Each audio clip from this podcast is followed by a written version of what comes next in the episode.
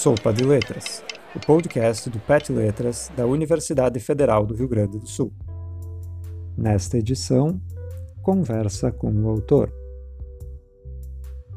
Marcos Banho, linguista e professor da Universidade de Brasília, vai falar um pouco sobre o seu livro Preconceito Linguístico, publicado pela primeira vez em 1999.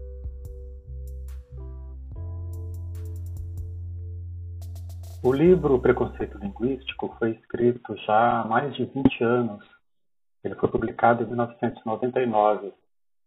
Nele, eu procurei mostrar que algumas das ideias que circulam na sociedade sobre língua são, na verdade, mitos, porque não têm nenhuma comprovação científica. E essas ideias acabam sendo instrumentalizadas para a discriminação social então, a ideia de que uma pessoa fala errado, por exemplo, em geral vem associada à própria origem social dessa pessoa, à classe social a que ela pertence. Muitas vezes também num país racista como o Brasil tem a ver com a raça da pessoa. Então, uh, eu re resolvi reunir no livro esses que eu chamo dos principais mitos em torno da língua, não é?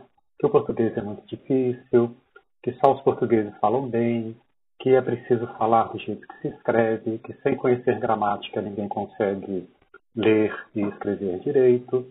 E essas ideias todas que não têm, como eu já disse, né, nenhuma fundamentação científica. E também deixar bem claro que os conceitos do que é certo e do que é errado são valores sociais e ideológicos, não propriamente linguísticos. Não é? Então, a definição do que é considerado certo numa língua não decorre de nenhuma qualidade intrínseca dessa forma gramatical ou dessa pronúncia.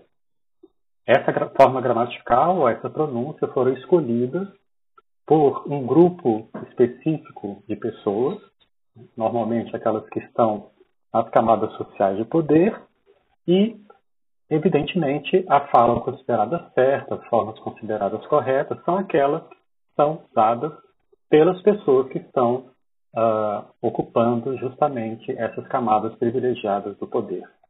Então, a minha ideia com este livro foi exatamente desmistificar a língua, o uso da língua, e tentar mostrar justamente que tudo que diz respeito à língua, à linguagem, tem um fundamento social muito forte que toda sociedade está dominada pela linguagem e, portanto, tudo que é linguagem tem a ver com o social. Não podemos tentar uh, estudar a língua, estudar a linguagem apenas o seu funcionamento, na sua estrutura, no seu sistema, porque tudo isso depende de quem diz o que, para quem, onde e quando.